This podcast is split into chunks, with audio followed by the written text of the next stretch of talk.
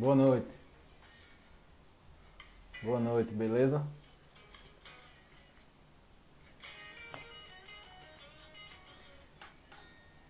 E aí, galera, beleza?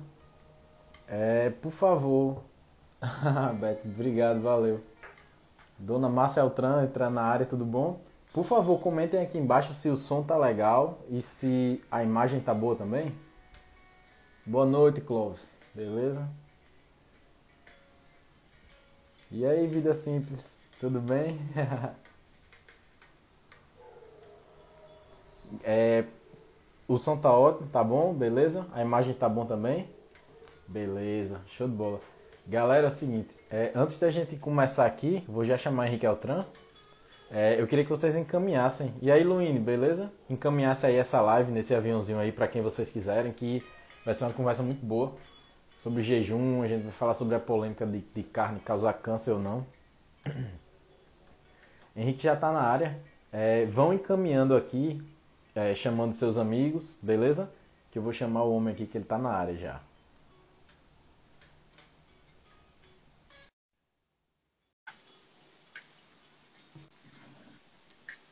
Henrique Altran. E, aí? E aí, meu amigo, beleza? Beleza pura, cadê você? Tudo Tô tranquilo? aqui. Tudo bem. Cara, me mandaram uma foto hoje de você. Rapaz, rapaz. Dizendo que você. Eu já sei quem foi. Dizendo que você era o Ace Ventura do trabalho lá. Rapaz, é, Bruno Migusta, que lhe encaminhou essa foto, ele tem inveja da, da, das minhas camisas, entendeu? Porque ele só usa ah, camisinha tá. social azul. Ah, tá o, cara, o, cara tem, o cara tem que inovar, né? entendi, entendi, tá certo. Então, essa história mas... do Ace, do Ace Ventura é por causa das suas camisas, né? Essas assim, bem é, eu gosto de umas camisas assim floradas, né? Eu gosto. Entendi, tá certo. Agora não vá vazar essa foto aí não, viu? Cara, eu vou pensar, vamos ver. Quando você tiver, quando você for nutricionista muito rico, né? E, e tiver, e tiver, e tiver assim bem estribado, assim, com um milhão de seguidores e tal, quem sabe a gente ah. faz uma chantagem para ver se consegue uma graninha, né? Ah, agora eu tô tranquilo, nunca vai sair daí essa foto. e aí, cara, tá tudo bem? Tudo bem, com você, temos, como é que tá? Tudo ótimo, tudo ótimo. Hoje temos uma pauta interessante para a gente conversar, né? Sim, vamos a voltar a falar... falar sobre jejum, né? Sim, vamos voltar a falar sobre jejum, sobre o artigo que saiu, né? Que você vai, sim, vai comentar para a gente. A gente vai falar também sobre a polêmica da carne vermelha, se causa câncer, se não causa, daquele estudo lá que você vai comentar para a gente. A gente vai falar sobre, é, sobre fibras, o consumo de fibras, que a gente vê sim. que é muito indicado, né? Então, será que, que, o consumo de fibras é capaz de prevenir câncer? É, é embasado em que isso aí, né? A pauta hoje está boa. Mas tá antes da pauta, antes da pauta, eu queria que você comentasse da sua experiência do pós-cirúrgico, que você fez um, ah. você fez um jejum bom aí. É verdade. Como é que é foi esse negócio aí? Pra galera, pra galera que não sabe, que eu acho difícil, né? A galera já acompanha a gente aqui. Na sexta-feira passada, eu passei por uma septoplastia. Eu tinha um desvio no septo que estava começando a me atrapalhar em relação ao sono, né? Eu estava, apesar de ser magro, eu estava roncando e estava tava tendo problema de apneia do sono, por incrível que pareça, né? Você Sim. vê como é uma coisa que não afeta só gente gorda, né? Sim, eu tinha uma obstrução, eu tinha uma obstrução, uma obstrução muito acentuada, Felipe, do lado direito do meu do meu nariz. Era uma, era uma obstrução que me deixava com perto de 20% da capacidade respiratória de um lado, é. entendeu? Então isso era Sim. bem complicado. E aí eu protelei o máximo que eu pude essa cirurgia, porque todo mundo falava que o pós-operatório era uma coisa horrível. Eu tinha um amigo que tinha feito e que era muito sangue, e que era pelo menos um mês de molho, e que era uma bomba, e que ia passar mal, etc e tal. E eu mar... aí eu protelei, né? Quando eu marquei, tiveram assim mais umas 15 pessoas que falaram para mim que eu tinha que ficar de cama, que ia dar merda e que não ia Aí eu, cara, eu fiquei, foi, eu fiquei preocupado, bicho. Eu digo, cara, essa cirurgia deve ser um ó, né? Bom, o que é fato é que é, já, faz, já faz três meses, né, que eu faço um jejum de três dias por mês, né? 72 horas, na, na, um período prolongado de 72 horas por mês, sempre no começo do mês. E aí eu disse, cara, quer saber? Eles estão pedindo para fazer um jejum de oito horas para ir para a cirurgia, né? Então eu tinha que a cirurgia estava marcada para uma hora da tarde da sexta minha última refeição seria 5 horas da manhã da sexta-feira. Né? Então, é, eu disse, cara, eu vou fazer o seguinte, eu vou fazer diferente, eu vou testar e ver como é que, como é que, como é que é o processo anti-inflamatório que o jejum oferece. Que a gente sabe que o jejum tem essa função, né? Porque a partir do Sim. momento que você Sim. Isso é um dos, dos, pontos que a gente pode discutir na, na, pauta sobre jejum. A gente até começa logo falando sobre isso. Quando você faz jejum, a, a, a, o teu corpo ele interpreta aquela ausência de nutrientes como um sinal para reciclagem de estruturas velhas. Né? Então, pô, nada melhor do que fazer isso no momento onde eu tenho que estar tá destinando toda a minha energia para cicatrização, né? Sim, e não para ficar sim. me preocupando em digestão, né? Ficar me sim, preocupando em, em, drenar a minha energia para digestão. Para a galera que está assistindo a gente, que não sabe, quase 80% do nosso sistema imunológico fica ao redor do sistema digestivo, fica ao redor do intestino, principalmente do intestino delgado. Né? Então, o que, é que acontece? Se eu não estou comendo, esse sistema é, imunológico ele pode ficar ocupado com lidar com a, a, a cirurgia que eu fiz. Né? Sim, é lógico, sim. não era uma cirurgia invasiva, não era algo que eu fosse perder litro de sangue, não, nada disso, entendeu? Uma cirurgia relativamente simples, mas de um pós-operatório que poderia ser um pós-operatório mais chato, mais complicado, com muita secreção, com muito sangue, essa coisa toda. Então, o que é que eu fiz? Ao invés de fazer, de fazer a cirurgia com o jejum de 8 horas, eu dobrei o meu jejum. Né? Então, Jantou? eu fui cirurgia, jantei e fui para a cirurgia com 16 horas de jejum. Né? Sim.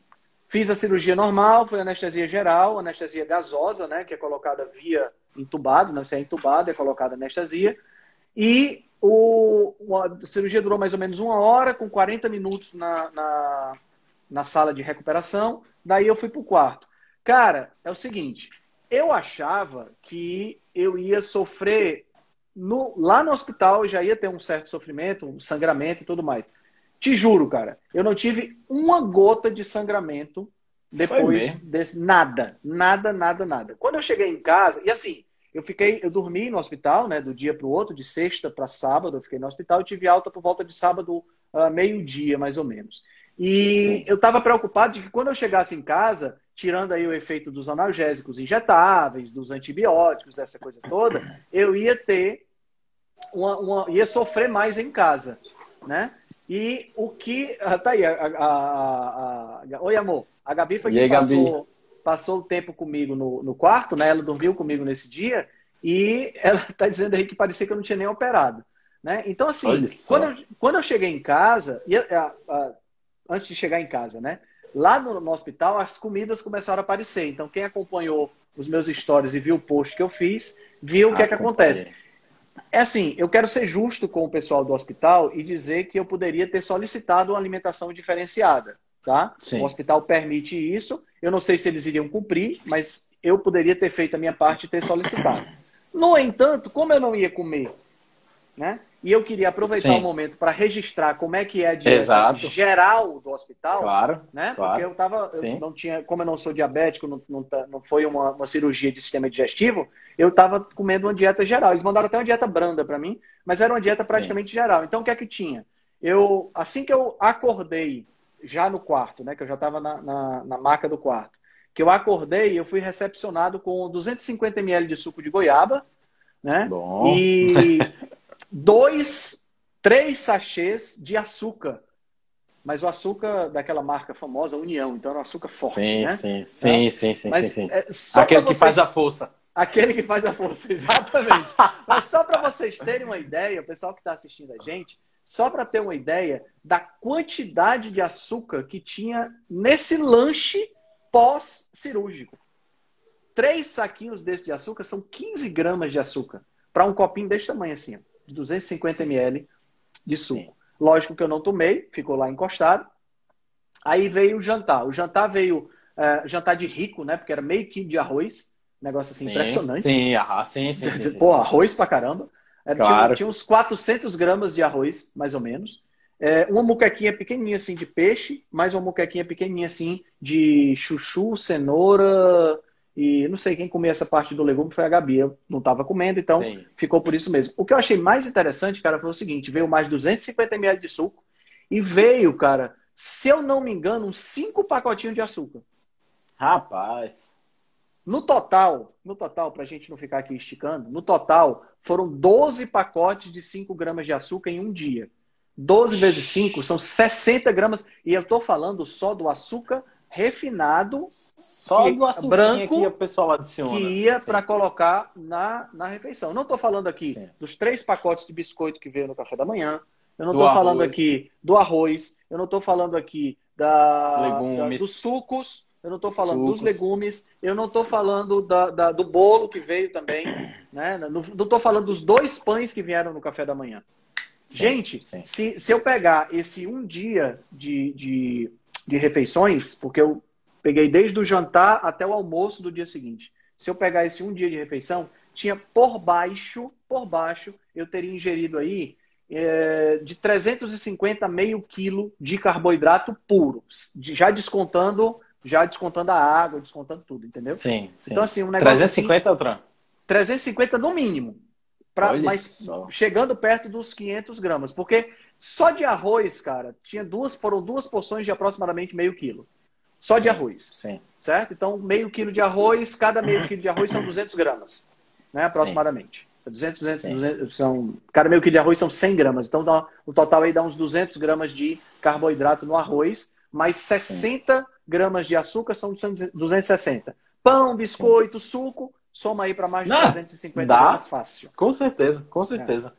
É. Isso para um dia de pós-operatório para eu melhorar a minha cicatrização. Então você imagina o seguinte, é. a gente sabe.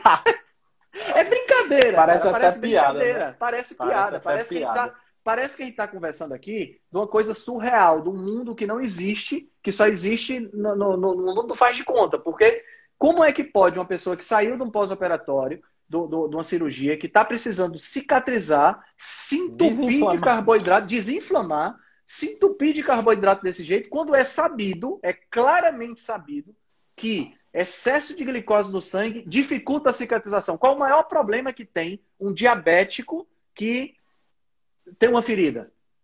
Qual é o maior problema dele? Ele não consegue cicatrizar. E por que, que ele não consegue cicatrizar? Porque a glicose no sangue não deixa cicatrizar.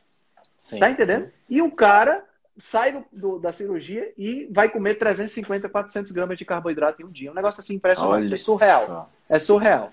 Teve uma hora é... lá, cara, que, assim, antes do almoço, né? Eu tava já doido para ir embora, já que tava agoniado, querendo chegar em casa. E a, a, chegou uma estagiária de nutrição, só me lembrei de ti, estagiária de nutrição. Aí eu me vi no ano que vem. Tá entendendo? Eu me vi no ano ah, não, que vem. No, no, né? no, ano que vem é a minha vez de rir de você, viu? Cara, aí ela, ela chegou para mim e disse: você, como é que foi a sua refeição e tudo mais? A Gabi, ela tinha beliscado algumas coisas da comida, comeu peixe, comeu os legumes e tal. Eu, como estava de jejum, então concluindo, eu, come, eu fiz a cirurgia com 16 horas de jejum e completei 48 horas de jejum no total. Então eu fiz 32 horas pós-cirúrgico de jejum. Né? Sim, sim. E aí a, a, a, a Gabi deu uma, deu uma, uma comida lá na, nas coisas, então eu a, a, estagiária chegou e ela perguntou: Você comeu direitinho? Eu comi. A comida estava no seu agrado? Tava, tava boa. E, e, e, você evacuou, você não sei. Aí ela começou a fazer um bocado de perguntas e disse: Quer saber? Eu não vou mentir, não. Eu vou dizer: Olha, eu expliquei para ela que eu não tinha comido, que eu estava de jejum, que eu já fazia isso, que ia me desinflamar, etc e tal. Ela, ela achou assim, a estagiária achou assim super legal a, a, o Ainda, fato de oh, ter... coisa boa. Foi, ela achou super legal. ela, de ela deve ser sua seguidora. Talvez. Ela achou super legal o fato de eu, de eu, de eu fazer jejum e, e, e, e, gostar de fazer jejum, né? E ter essa filosofia. Mas aí, ela, ela, ela pareceu que achou legal. Quando deu assim, uma hora depois, a nutricionista-chefe ah. veio me visitar com o almoço. Tentar sim, sim, me convencer sim. a comer, entendeu? Rapaz, e o grupo de psicólogo também. Não, aí foi divertido, porque a, a, nutricionista, ela já veio com a ideia de tentar me convencer a comer e querendo falar que era importante a nutrição, etc. Ela disse, minha querida, deixa eu te explicar uma coisa. Eu também sou da área de nutrição, eu sou acadêmica, eu estudo, eu já faço jejum há muito tempo. Deixa eu te explicar o que é que acontece. Nosso sistema imunológico, tudo que eu expliquei para vocês aqui, eu expliquei para a nutricionista. Ela disse, é, pois Sim. é, eu acho que você sabe o que é que você está fazendo. Eu digo, sei o que eu estou fazendo. Pode ficar tranquila, não tenho nada contra o hospital, é um procedimento meu para que eu recupere mais rápido. E realmente, cara, assim, eu não posso dizer que foi a causa da minha rápida recuperação, né? Não dá para eu Sim. dizer isso, porque existem diversos fatores. Eu sou uma pessoa que não tem inflamação é, é, crônica, né? Eu sou uma pessoa que pratica atividade física, eu sou sensível à insulina, eu tenho uma alimentação legal, então tudo isso influencia no processo de cicatrização. Mas o certeza. fato de eu ter feito esse jejum de 48 horas, eu tenho certeza absoluta que contribuiu muito para o Com processo certeza. de cicatrização. Eu tenho certeza Com que certeza. contribuiu bastante. Eu não tive sangramento nenhum. Saíram, saíram alguns coágulos do, do, do, do nariz, mas isso é normal de sair. Mas assim, eu Sim. achei que ia sangrar muito mais, eu achei que ia ficar Sim. com ardência, eu achei que ia ficar hum. Muito mais tempo sem. sem... Por exemplo, eu, eu cheguei a questionar se eu ia conseguir fazer as lives essa semana. Entendeu? Exato. Eu falei, a eu falei até, até para suspeita, né? Exato, eu falei até para disse... para Gabi, eu disse, Gabi, amor, se eu não se até terça-feira eu não tiver legal, eu não vou fazer live. Cara, quando claro. eu cheguei em casa no domingo, né? No domingo eu já estava. Foi quando eu, quando, quando eu, eu quebrei o jejum no sábado à noite. Quando foi domingo de manhã que eu acordei, eu disse, cara, não tem por que eu não fazer as lives, bicho. Eu tô ótimo. Tá entendendo? É lógico, eu não tô praticando exercício, eu tô tranquilo. Amanhã sim, eu vou tirar os pontos internos e tudo mais. Sim. Mas assim, a única coisa que está incomodando é porque, como tem muita crosta né, formada por conta dos, da, da, da, cirurgia, eu ainda tô com um pouco de obstrução nasal, um pouco de secreção, mas só isso. Só isso.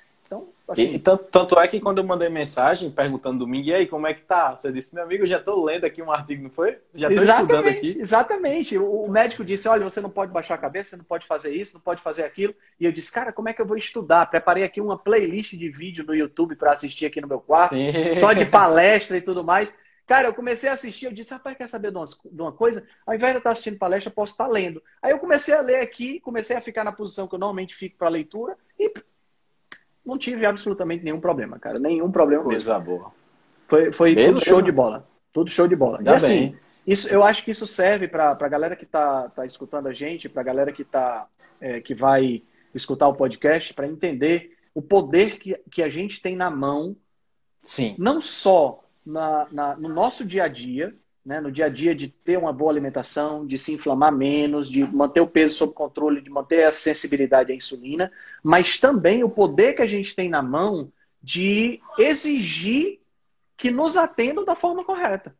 Exato. Tá entendendo? Exato. A gente exato. tem esse poder. O meu, o, o, médico que me operou, o otorrino que me operou, que é o Dr. Fábio, o cara super gente boa, quando ele soube que eu estava em jejum, ele arregalou assim os olhos, mas ele perguntou: "Você tem hábito de fazer isso? Como é que é para você?" Pronto. Aí eu expliquei para ele, ele disse, cara, que legal esse procedimento que você está fazendo. E amanhã eu vou encontrar com ele, né? Então eu vou ratificar tudo que eu tô, que eu tô, que eu falei para ele, eu vou é, é, é, ratificar. Então, cara, a gente tem esse poder na nossa mão. A gente tem sim, esse poder. Sim. Né? Então sim. eu acho que é, é, é, por aí. É por aí a gente trazer. Olha aí, teu amigo me disse aí, ó. Como é que faz para blo... bloquear esse cafajeste, hein? Como é que eu faço para bloquear ele? então, galera, Outra... assim, eu tô show de bola. Renovado. Doido que... para parar de, doido para parar de roncar. É, é, agora, agora você vai parar de roncar, certeza. E é bom que você, a gente, assim, a gente fala as coisas, mas a gente mostra a aplicabilidade, né? Como é de fato as coisas, né? Então, você não adianta só a gente falar do, do poder do, do, jejum e se não fizer, né? Então você Exato. aplicou, eu acho que você aplicou numa, numa hora muito boa, porque você conseguiu ver o, o, é, o efeito ali dele, né? Muito exato, bom, exato. muito bom. A, a, minha meta, vale, vale a pena ressaltar que a minha meta era fazer 72 horas de jejum, né? Como Sim. é o que eu faço todos os meses. Só que assim, quando eu cheguei em casa e aí é, teve aquela. Dá vontade aquela, de comer, né? Aquela, aquela, aquela, aquela sensação de, porra, eu fiz uma, uma cirurgia, bem que eu podia comer aqui uns ovinhos mexidos e tal, uma ah, carninha. Ah, aí, aí na, eu vou, vou dizer para vocês sinceramente, eu usei a comida como conforto. Tá entendendo? Sim, certeza. Eu, eu usei certeza. plenamente, eu usei a comida como conforto. Eu peguei, comi, não porque eu estava com fome, não porque eu estava com vontade de comer. Eu comi plenamente para me confortar por sim. ter feito uma cirurgia, por ter feito um processo invasivo. Tá entendendo? Foi sim, aí que eu quebrei sim, o meu jejum. Foram 48 é, eu... horas de jejum, então. É, na, na vez que eu fiz o jejum de 50 horas com o Dr. Marcelo, quando eu quebrei, foi exatamente isso. Chega uma hora que dá vontade de comer, né? É. E assim, eu acho que essa questão do jejum é uma questão muito importante, cara, nos dias de hoje, porque, ao contrário da, da nossa, da nossa pré-história, do nosso processo evolutivo, hoje a gente tem abundância de comida. Então o jejum sim, ele sim. se torna mais uma prática de disciplina do que Exato. uma prática de sobrevivência. Exato. Né? Exato, Porque exato. o jejum se tornou sobrevivência para os nossos antepassados. Sim. Mas hoje o jejum é uma prática de disciplina, né? É, e eu queria aproveitar, Altran, é, para dizer que a gente tá com uma, uma, clientela boa aqui assistindo a gente. Tem Migusta, tem Daniel, tem todo mundo aí que eu tô vendo o pessoal entrando. Tem a doutora Fernanda, que amanhã eu vou fazer uma live com ela. E Isso. ela me disse, e, a, e, ela me disse que vai fazer essa live em cetose. Então eu acho que ela deve estar em jejum aí. Ah, legal. acho que a doutora Fernanda eu... deve estar em jejum aí. Acabei de ver aqui a, a o comentário dela, né? Jejum ótima ferramenta. Sim. Eu adicionaria a autohemoterapia para potencializar. Doutora Fernanda, eu não gosto de me furar assim, sabe? Eu só me furo em caso de extrema necessidade. a autohemoterapia. Meu pai disse a mesma coisa. Por que você não faz uma autohemoterapia para poder, poder ter um pós-operatório melhor? Eu disse, não, a pessoa gosta de me furar, deixa para lá, não gosto muito não. Sou ele está fazendo, ele tá fazendo um Altran hemoterapia, só no jejum. É, só no só jejum. No jejum. Exato. Altran, ah, tem uma pergunta aqui. Ah. Tem uma pergunta aqui que eu acho que é em relação à sua cirurgia. Eu posso abrir para ver o que é que é? Pode, pode sim. Veja aí. Pronto. Enquanto eu abro aqui, eu vou pedir para o pessoal de novo encaminhar essa live para convidar os amigos, seus, seus, amigos aí. Não custa nada, né? Então aperta nessa cartinha aí e envia para a galera que é para entrar mais gente aqui, beleza? Essa pergunta ela chegou no começo. Uh... Ah, olha, realmente tem a ver com a cirurgia. O que é que você acha? Qual a tua opinião, Altran? Chica.barroso comentou: Vou fazer uma abnoplastia. Você aconselha jejum para melhorar a cicatrização? Só adapta ao jejum. Acho que o princípio segue o mesmo, né? O princípio, o princípio é o mesmo, tá? O princípio é o mesmo. E assim, mesmo que você não faça jejum, e assim, eu também não recomendo jejuns muito prolongados, e também Sim. vai depender muito da invasão, da, da, da invasividade né, da, da cirurgia. Né? Uma abdominoplastia não é uma septoplastia. A área afetada é maior. Sim. Né? Outro, então você coisa. acaba tendo, tendo uma necessidade um pouco diferenciada. No sim, entanto, sim, sim. no hospital sempre vão te fornecer soro é, glicosilado. Então, falta de glicose não vai acontecer porque você vai estar com isso na veia. No meu caso, eles não colocaram, para você ver como a minha cirurgia não era nada demais. O meu soro era só solução salina mesmo né? Então não teve, não teve necessidade de colocar glicose. Uh, no caso do abdominoplastia, talvez não um jejum, você vai com certeza fazer um jejum de 8 horas para fazer a cirurgia, né? E pode prolongar esse jejum, eu acredito, por umas 48 horas. Mas, mais uma vez, e isso é importante a gente deixar claro aqui, que a gente não pode, esse conselho de fazer jejum não é um conselho médico, exato. né? Exato, qualquer, exato. qualquer coisa que você tomar a decisão de fazer a partir daqui, você tem que conversar com o seu médico. Tá certo? Exato, a gente não pode, exato. nem eu, nem o Felipe, podemos dar conselho médico aqui no, na live ou no Sim. podcast. Certeza. Altran, bora entrar no assunto, então? Bora. Vamos nessa. Beleza. O primeiro assunto é sobre o artigo que saiu, né? Sobre, sobre o jejum. Certo. É, o ensaio clínico, né? Eu queria que você desse uma explanada geral do artigo. Eu sei que você fez algumas publicações esse, esse, esses dias, né? Que, que inclusive o de fibras Ficou muito, muito boa aquela publicação. Mas vamos falar uhum. logo do jejum, pode ser? Vamos, vamos, vamos começar pelo de jejum. Esse, esse tá. ensaio clínico que foi, foi publicado semana passada, ele causou um certo rebuliço, gerou uma, gerou uma reportagem grande no New York Times, entendeu? Sim. Foi um estudo que foi publicado por um cara que tem um viés low carb grande, que é o Ethan Weiss. Né? Ele, o estudo é, é bem desenhado, qual é, qual é a ideia do estudo? A ideia do estudo era isolar o jejum de 16 por 8. Né? 16 horas de jejum por 8 horas de janela de alimentação. A ideia fundamental Sim. do jejum era essa. Então, foi o que eles fizeram. Eles pegaram um N aí, um número de pessoas de, se eu não me engano, 116 pessoas, tá? Sim. E essas 116 eles randomizaram em dois grupos, tá? Um grupo que ele chamou de grupo é, é, o grupo CMD, né, que tinha uma, uma ingestão contínua de alimentos. Tinha três refeições por dia, café, almoço e jantar, e podia fazer lanche se quisesse. Então, na prática, esses, essas pessoas podiam comer à vontade, desde Sim. que três refeições com lanches. Né? O outro Sim. grupo era é, o grupo que foi é, que fez o jejum de 16 que fez a janela de que fez Sim. a janela de alimentação esse grupo poderia comer da, do meio-dia até as 8 horas do dia, né? até as 20, de meio-dia às 20. Né? E de 20 até o meio-dia do dia seguinte, ele não poderia comer. Né? Então, dava exatamente 8 horas de janela de alimentação, 16 horas de janela de jejum. Né? Nenhum dos grupos recebeu orientação para exercício físico. Tá?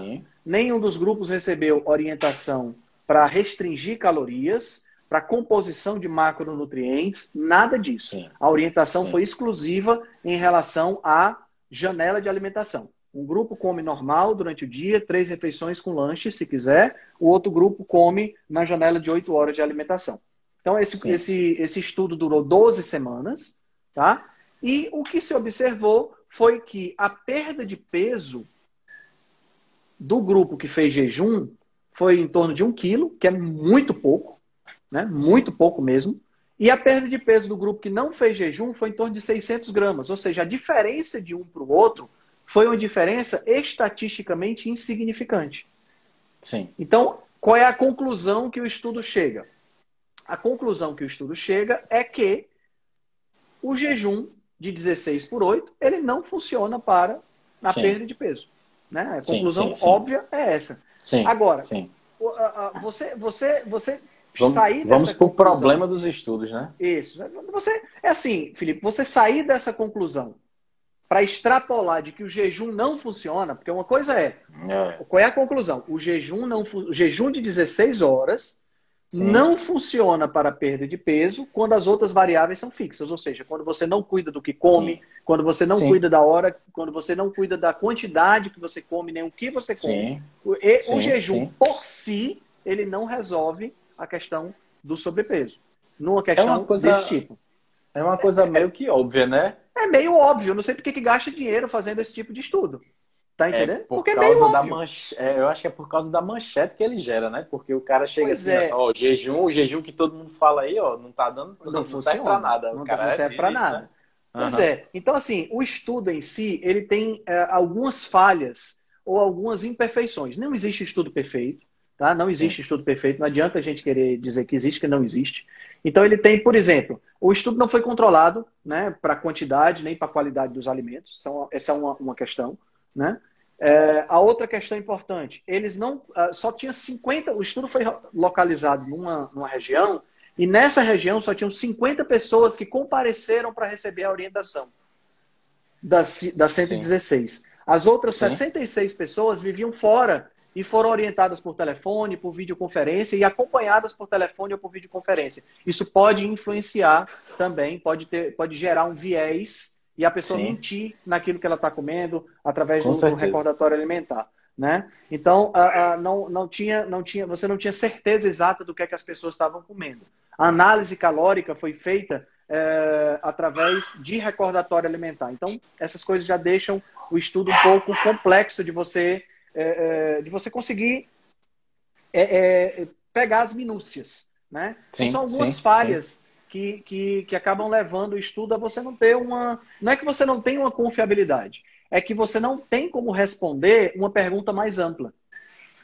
Tá entendendo? Você, é, é, é, você responde no máximo uma, uma pergunta que é: quando você compara comer normalmente qualquer coisa e fazer um jejum comendo qualquer coisa, não faz diferença. Essa é, é a questão. É, né? Agora, eu acho que se a, se a, gente pudesse dar o um nome de um filme para esse estudo, seria A Espera de um Milagre, né, Trump? Porque o cara querer que a pessoa coma qualquer coisa e faça um jejum de 16 horas, que é relativamente pouco, Curto. e isso é. resolva, né? Exatamente. Exatamente. Sim. E tem mais. É, tem uma outra coisa interessante também. É, é o, a pessoa, o estudo, o estudo ele comparou dois grupos e é, se a gente pegar a diferença entre os dois grupos é que um grupo tomou café da manhã e o outro grupo não tomou café da manhã. Então eu posso tirar uma conclusão positiva desse, desse estudo também. Tomar café da manhã não importa. Sim. Então olha que interessante, sim. olha que interessante esse revés, né? Olha que interessante esse sim. revés. Sim, ao sim, invés sim. De eu, ao invés de eu focar de que o jejum não funciona, eu posso dizer que a refeição que todas as, as indústrias de cereais, de pão, de aveia, de shake, do escambau, dizem que o café da manhã é a refeição mais importante, esse estudo mostra que não é a refeição mais importante. Ou seja, sim, tomar ou não tomar, tanto faz em relação à questão de peso. Tanto é que o a grupo gente... que tomou café da manhã e o grupo que não tomou perderam a quantidade de peso estatisticamente igual. Vou fazer um questionamento. Você acha que essa manchete. Presta atenção. Você acha. E todo mundo aí que tiver pode responder. Você acha que essa manchete saiu desse jeito por quê? Porque quem tem mais grana? A empresa que indica fazer jejum ou empresas que indicam você consumir sucrilho, enfim?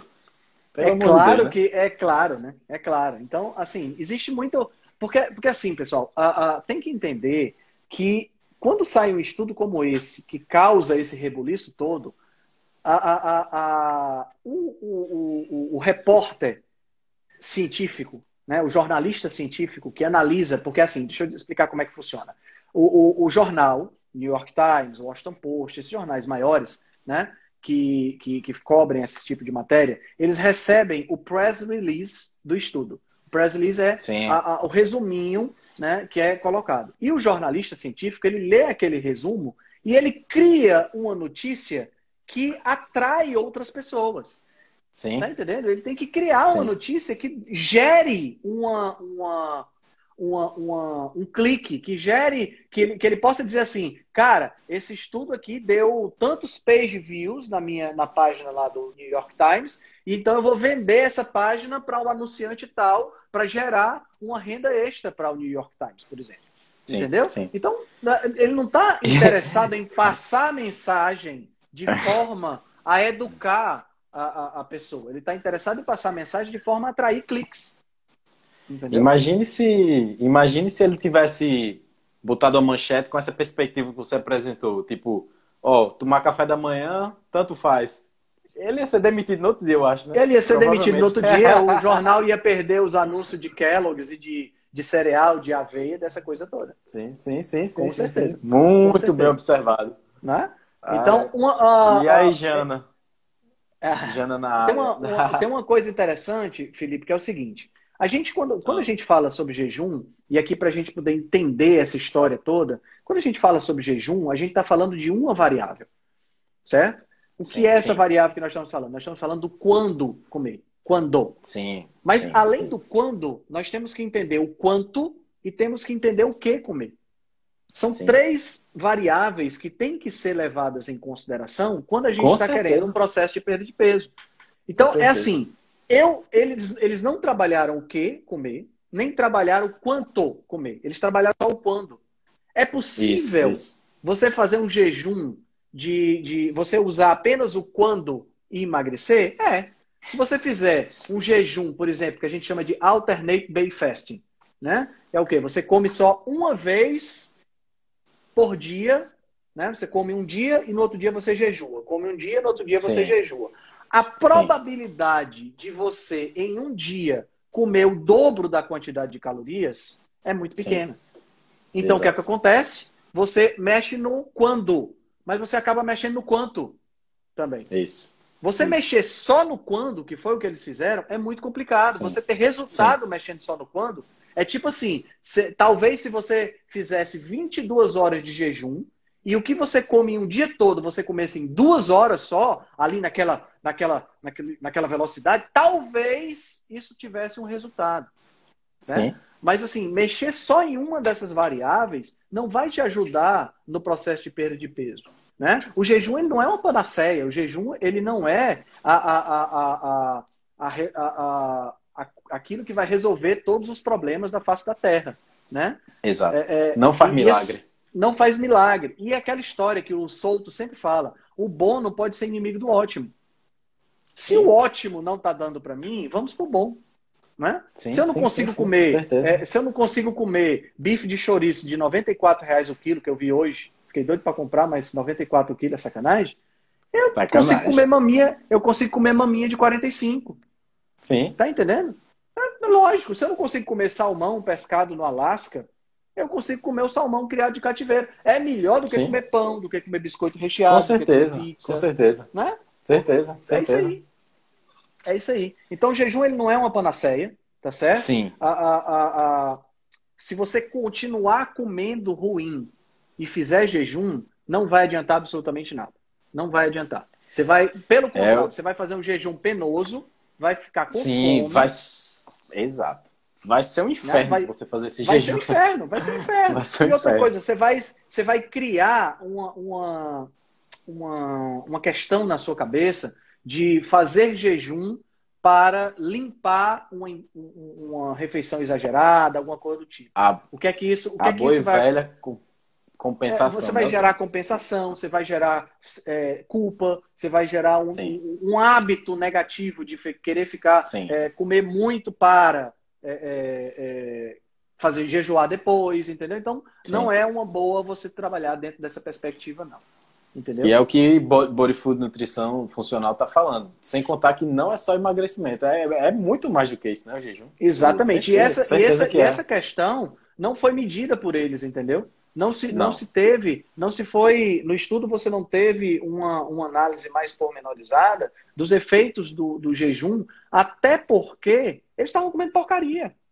Sim. Tá entendendo? Sim. Eles estavam comendo o quê? Estavam comendo Cheetos, Doritos, Kellogg's e, e, pizza e tudo mais. A única restrição era o seguinte, meu amigo, você só pode comer. Imagina, você chega para um obeso, as pessoas eram todas obesas do estudo, mas você chega para um obeso e diz assim: olha, você pode comer o que você quiser, desde que você coma de meio-dia às oito.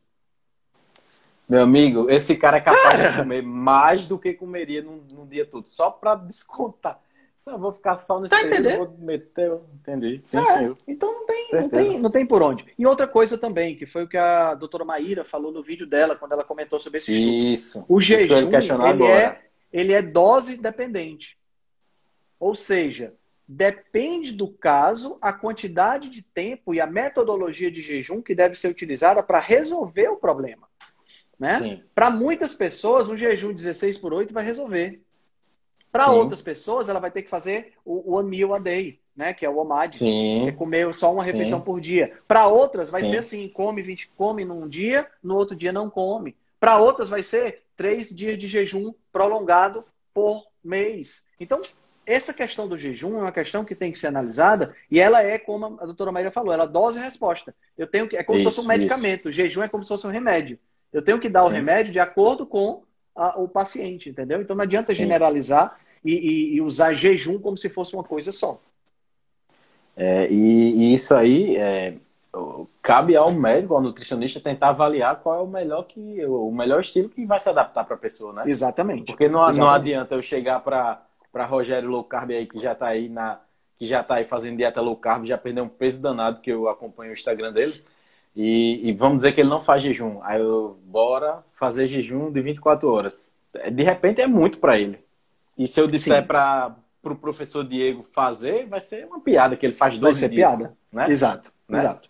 Então cabe o cara, cabe você tentar analisar e tentar encaixar ali qual é o melhor para cada pessoa. Verdade, isso aí, perfeito. Tem outra coisa também, sabe, Felipe? Um último ah, detalhe que sim. acho que vale a pena a gente falar, que é a parece Tá? E eu digo parece porque isso é uma coisa que ainda está um pouco em discussão, mas parece que você é, pular o café da manhã Sim. pode ter um efeito inferior a você pular o jantar. Certo? É, Sim. O time restricted feeding, ou seja, a janela Sim. restrita de alimentação, ela pode ser Sim. tanto você começando a comer meio-dia e indo até mais tarde, mas ela pode ser você começando a comer cedo e parando de comer mais cedo, que é o que chama de Early Time Restricted Feeding, ou seja, você Sim. a janela deslocada para o período da manhã. Você tomaria café Sim. da manhã e almoçaria, né, por volta Sim. de umas duas horas, pararia de comer e não jantaria. Parece haver mais efeito positivo quando você deixa de fazer o jantar do que quando você deixa de fazer o café da manhã. É, Henrique, se a gente é, parar para pensar, faz um pouco de sentido assim, pelo que a gente conhece, estuda já, né? É, quando vai ficando mais perto da noite, o nosso corpo ele vai se preparando para dormir, né? Então, algumas enzimas digestórias começam a, a, diminuir né, a produção. Exato. Então, pode, pode fazer um pouco de sentido isso aí, né? Pode sim. E não só isso. Se a gente pegar, se a gente pensar do ponto de vista evolutivo, né, a tendência da gente comer à noite sempre era menor. Porque a caça sim. era feita durante o dia, se comia sim, durante sim. o dia e não tinha sobra para a noite. Entendeu? Então a probabilidade Sim. é menor. A gente sabe, e, e, isso aí já, já existe, existe estudo, inclusive está tá resenhado no, no, meu, meu feed, Sim, que há um aumento de, eh, da resistência à insulina no período noturno. Né? Quanto mais tarde da noite você come, pior fica para você. Então, mais tempo Olha o alimento o alimento fica, a glicose fica sim. alta, então há um aumento sim, da resistência sim, à insulina. Há um aumento também da, da, na realidade, uma dessensibilização ao sabor. Então você acaba precisando comer mais para sentir mais paladar. Isso acontece Olha também só. no período noturno. Né? Então Olha essas só. coisas podem, todas elas são fatores que podem conjugar para ser mais interessante você comer pela manhã do que comer à noite. Né? A sim, questão sim, sim. é que a gente tem que botar na balança também a questão social, né? Porque, por exemplo, na grande maioria dos casos, pular o café da manhã é algo muito natural de se fazer, porque você já acorda atrasado, vai para o trabalho, etc e tal. Pronto, é Quando o meu caso. Você é chega... Isso. Quando você chega em casa à noite, é mais complicado. Se você tem filho, esposa, marido, e você une essas pessoas ao redor da mesa, aí já fica, já, já se torna uma atividade um pouco mais complicada de você fazer. Sim né? Do ponto de vista, porque assim, a, infelizmente hoje a gente não senta ao redor da fogueira para conversar sobre as histórias ah. e sobre as atividades que aconteceram durante o dia, né? A gente, a gente senta ao redor Henrique Altran. a, gente se... a gente senta na mesa para comer e usa esse tempo para conversar. Depois cada um vai para o seu device, cada um vai para o seu celular, para o seu tablet, para não sei o que, para assistir Netflix, cada um na sua programação. Né? Então, sim, infelizmente, perde-se muito desse contato social. Então, talvez não seja uma boa né, em relação a isso aí. Cara, a pergunta Sim. apareceu aqui de novo. Ah, eu acho que você tem que dar uma clicada na tela, a Jana falou aí. É, dá uma clicadinha na tela que some. Porque eu já tirei faz tempo a pergunta. Pois bota e tira de novo, vê o que acontece. Para mim ela apareceu aqui tá. agora. A mesma pergunta? A mesma, eu vou fazer abdominoplastia, ela apareceu aqui agora de novo. Tá. Tenta tirar ela. Pronto, Tirei. saiu. Pronto. Saiu? Beleza. Pronto. Saiu. Ó, Saiu. Tem, tem dois comentários aqui que eu acho que eu, que eu, eu queria comentar. O primeiro, que tem uma conterrânea minha aqui, ó. Aqui em Natal é difícil encontrar um profissional que oriente com dieta cetogênica e jejum. Difícil. Só as lives para obter a orientação correta. Fim do ano me forma, hein? Se liga aí. e, eu, é isso aí. E outra, e outra coisa, é, Paula, Paula pediu para comentar sobre o OMAD, né? É, ela, acabou, ela acabou fazendo e acabou, acabou comendo pouco. E quando fez o OMAD, ela sentiu um efeito platô. Engraçado, né? Isso aí. É, é, é, aquilo, é aquilo que eu falei. É uma questão de você ajustar para a sua, sua própria realidade, né? Eu, sim, particularmente, para mim, a minha, a minha realidade de, de, de, de, consumo alimentar é almoço e jantar. Para mim, são as duas sim. refeições que são fundamentais.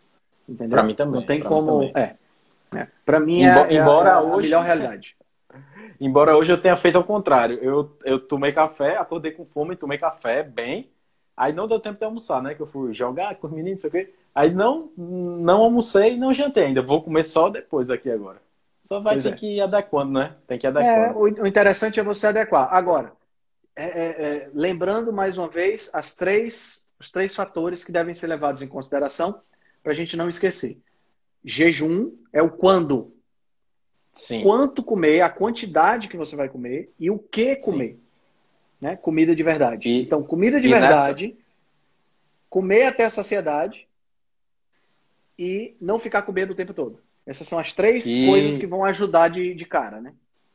E em relação ao segundo ponto, ao quanto comer, eu acho que vale a pena você subdividir nos, nos macronutrientes, né, Altran? Então, uhum. começando uhum. por proteína, gordura, se, e, se, de preferência, exato. se puder fazer isso, né? Melhor ainda. Claro, claro. E, e deixando o carboidrato por último, nem comendo, né? Sim, certeza. certeza. Porque aí, aí vai depender, porque aí vai depender também da sua situação de saúde. Que aí é uma outra questão Sim. que a gente tem que, que a gente tem que analisar, porque a, a, o que a gente vê muitas vezes é uma generalização de, de, de sugestões como se a, a, as pessoas fossem iguais, entendeu? É, semana Sim. passada, acho que foi semana passada, saiu aquela história daquele post daquele nutricionista dizendo para você comer pão com doce de leite no, no pré-treino, né? E Puta não comer pariu. ovo no pré-treino. Foda, né? foi mal o palavrão aí, mas. E o cara, e o cara é, e, e, assim, é formado, entendeu? Ou seja, essa pessoa ela tem um CRN, né? Ela passou por uma faculdade. Né? Então, assim, a pessoa que fala isso, a pessoa que posta isso na rede, é uma pessoa que não tem o um mínimo de noção de responsabilidade. Sim, tá porque olha só, Altran, imagine só, um cara todo forte que treina pesado. Vamos, vamos dizer que ele coma esse, esse docinho de leite com, com, com, com pãozinho, né? Que, que coisinha, né? Pãozinho com docinho de leite. Não sei é. o que, é que você acha. Porra, pão com doce de leite, meu amigo, vai pra lá. Fala Beleza, sério. o cara come isso. O cara come isso e vai treinar. Aquela glicose que ele consumiu ali, pode ser que, que, que seja ali, gasta uma grande parte. Beleza. Fora o glúten, que eu não tô nem, nem falando do poder inflamatório do açúcar e do glúten. Sim. Aí o cara Aí é, tem até um vídeo de Dr. Souto falando com, com o André Burgos. Aí um cara que treina ali diariamente, ou não, dia sim ou dia não, que nem levanta muito peso, fica na academia com aqueles. Um pezinho colorido, né? Ali só para se manter bem ali, treinando o mínimo. Aí o cara Isso. desse, talvez já tenha um pouco de resistência à insulina, talvez seja um diabético aí no, no início, treina um pouquinho, aí começa a comer a porra do pão com leite com doce de leite. Com doce de leite, porque o nutricionista falou que pode. E assim, o nutricionista falou que pode, que é preferível. Ele não só falou preferível. que pode, falou que é melhor é. do que você comer ovo. Ele falou que é melhor do que você usar óleo de coco. Tá entendendo? Quer dizer, assim, o cara que não tem absurda. Eu não sei, eu fico imaginando onde é que ele. qual o planeta, a bioquímica do planeta que ele vive.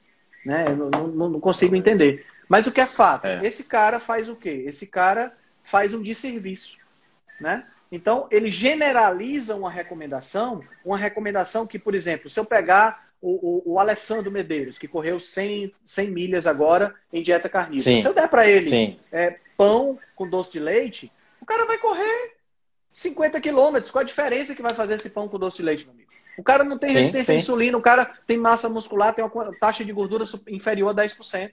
Agora, eu pego um cara que como você citou, pré-diabético, resistência à insulina, que está querendo melhorar e o cara joga um pré-treino desse, para onde é que esse cara vai, cara? Agora me responda. Dele. A maioria da população do Brasil e a maioria do pessoal que acompanha os, Instagram, os Instagrams de saúde estão mais para tá desse cara que é todo forte, que treina todo dia, ou tá mais para esse cara que tá doente, procurando um pouco de saúde, buscando informação? Ele não precisa ir muito longe. 55% Sim. da população brasileira está com sobrepeso. E eu, e eu acho esse número, eu acho que está subestimado isso aí, viu? Sinceramente. Eu imagino, eu imagino que sim. E se a gente pegar, eu, eu, eu não duvido nada que a gente tenha pelo menos uns 45% com síndrome metabólica, uns 45% sim. com síndrome metabólica, com três fatores. Eu acho que aqui Sim. a gente está muito, muito próximo dos Estados Unidos em relação à questão de síndrome metabólica, entendeu? É, lá, lá tá 88, se eu não me engano? 88% da, do, dos habitantes tem pelo menos um, um, um distúrbio metabólico. Eu acho que a gente está perto então, disso. Então, eu acho que eu, uma opinião pessoal, pãozinho com doce de leite, meu amigo, pelo amor de Deus, vá arrumar uma coisa melhor para comer que não... É, não, não, não faz sentido, entendeu? A, a, a, a, a gente teve na, na, última, na última vez que a gente conversou, a gente teve a história da polêmica do Guia Alimentar Brasileiro, e eu estava eu tava, é, pensando sobre esse assunto hoje, e, e pensei, cara, alguém, algum professor da tua faculdade pediu para tu ler o guia? O Guia Alimentar Brasileiro, é, ele me foi apresentado no primeiro semestre. Hum. Ele foi, foi apresentado no primeiro semestre. Ele foi, é, ela pediu pra gente ler, teve apresentações. Foi, né? foi, foi, foi, foi, Pois é, nenhum Você não? professor da minha faculdade nem falou sobre o Guia Alimentar Brasileiro. Foi mesmo, outra. Nem chegou a comentar. Tá entendendo? Olha então, só, quer dizer, cara, só. se a gente não conseguiu se livrar da pirâmide alimentar de 1977, que ainda é ensinada hoje, Sim, sim, sim. sim ainda é sim. é ensinada hoje nas faculdades. É, se a gente não conseguiu que esse guia fosse introduzido de forma correta. Sim. Putz, cara, você está entendendo? A gente tem um atraso sim. muito grande na disseminação das informações. É um negócio sim, assim. Sim, sim. Fenomenal, fenomenal. E, e, e, hum. e, a gente atua dentro. Hoje a gente tem um poder muito grande na mídia, né, de mídia social e essa coisa toda, e, infelizmente, as pessoas que estão detendo, tem, são detentoras desse poder, acabam fazendo merda. Sim, certeza. E, e olha, olha só o que Deia comentou. Ela disse: aqui tem Nutri que passa Nutella industrializada. Acredita? Com certeza acredita. Claro, a gente está dando um claro. exemplo aqui que. né? Claro. É, e olha só, é, tem gente, o pior outra, é que tem gente que. Beleza. a pessoa vai no nutricionista, porque é uma autoridade que está ali de branco, e a pessoa quer escutar isso, entendeu? Tem gente sim. que quer escutar isso. Sim, ah, Nutella sim, e doce de leite, pode, então beleza. Aí o cara aproveita disso aí para é. Vai só pior, é, exatamente. Né? É só uma, Porque uma coisa vai essa galera que essa galera que fica é, é, de, com, pagando de dieta flexível, né? Que é a moda que está agora, que é a galera tudo fortinha e tudo mais, os caras se entopem de suplementos para poder é, viver, né? Porque não conseguem obter a nutrição que precisa de comida de verdade. Os caras comem todo tipo de porcaria para bater os macros, né? Sim. É, você não vê, você não vê dieta flexível sendo feita por galera idosa. Você vê dieta sim. flexível sendo feita por galera jovem, né? Ou sim, seja, sim, galera jovem, maquinazinha funcionando ainda bem, não tem problema é, você botar a gasolina exato. batizada que a bicha ainda funciona. Sim. Né? Sim, sim, sim, sim. E aí, essa galera, essa galera fica. É, é, é, acaba gerando uma, uma aceitabilidade em outras Sim. pessoas, porque elas, elas julgam, elas, elas dizem, elas pensam assim, ah, mas é, é eu prefiro fazer dieta flexível porque eu posso comer o que eu gosto, entendeu? Eu prefiro, prefiro, Meu amigo, se, eu, se, se, gente, tem que entender uma coisa. Eu e o Felipe que estamos falando aqui, a gente gosta de comer porcaria. A gente não Com come. Certeza. Mas a gente gosta. Tu acha que eu não gostaria de, de ir para um, uma sala de cinema, me empanturrar com um balde de pipoca, um, um, meio litro de Coca-Cola. Eu fiz isso quando era uma lata de leite condensado, uma lata de leite condensado. E uma lata de leite condensado?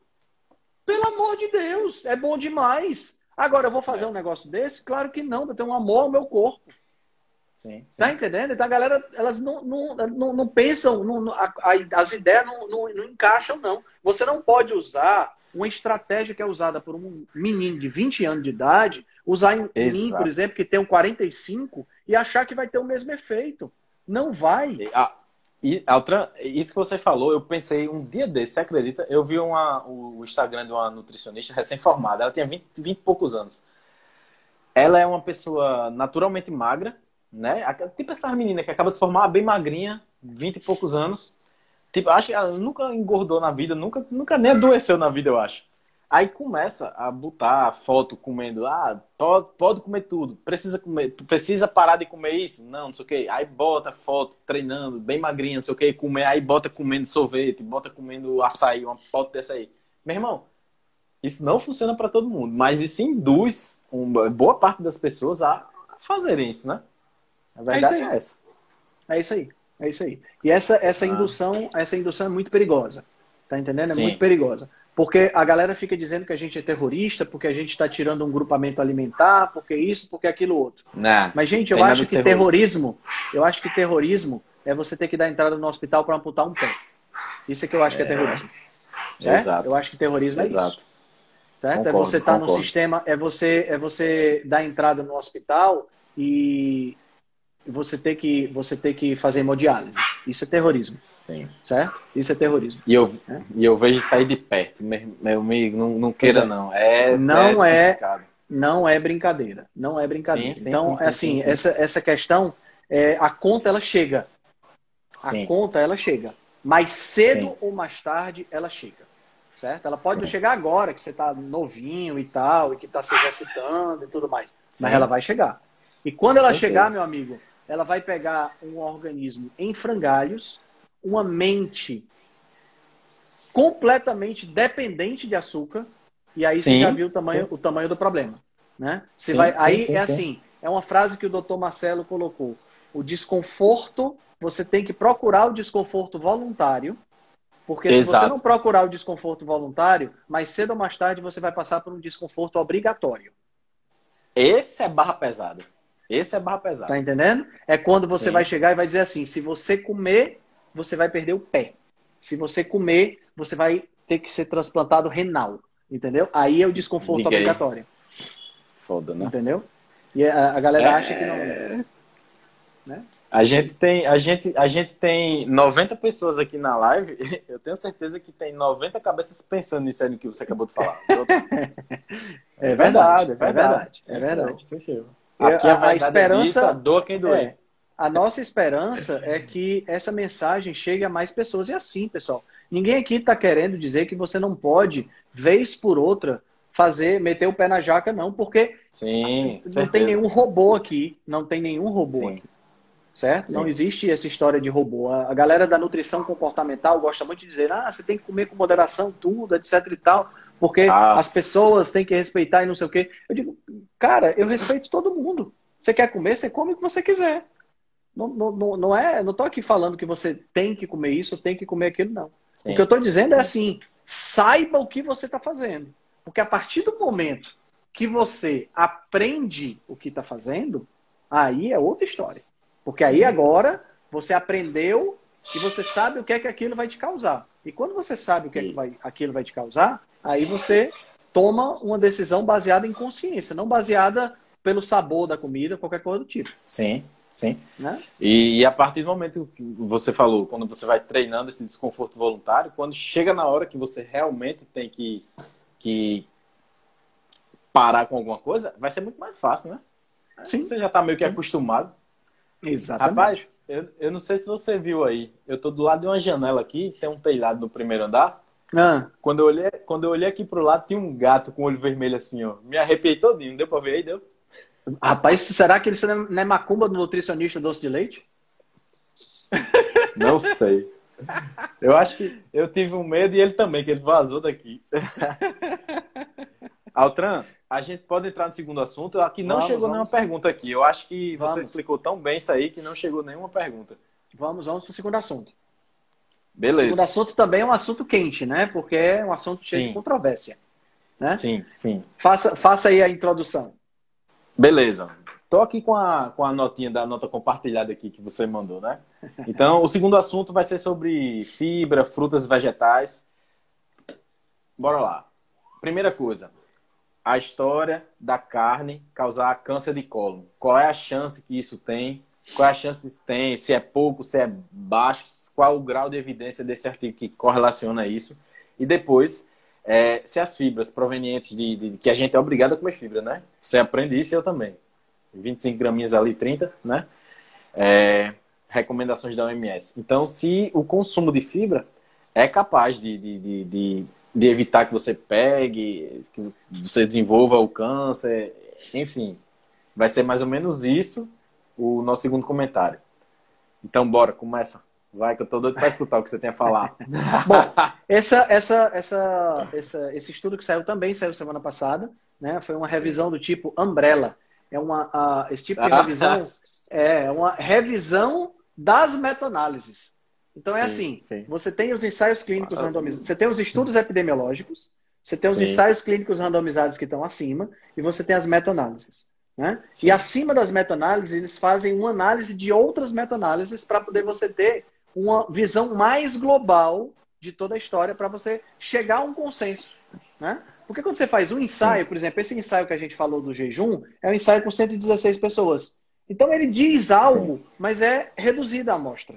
Sim, aí que você sim. pega um ensaio, outro ensaio, outro ensaio, outro ensaio, outro ensaio, outro ensaio, você junta, faz uma meta-análise, aí já envolve mil pessoas.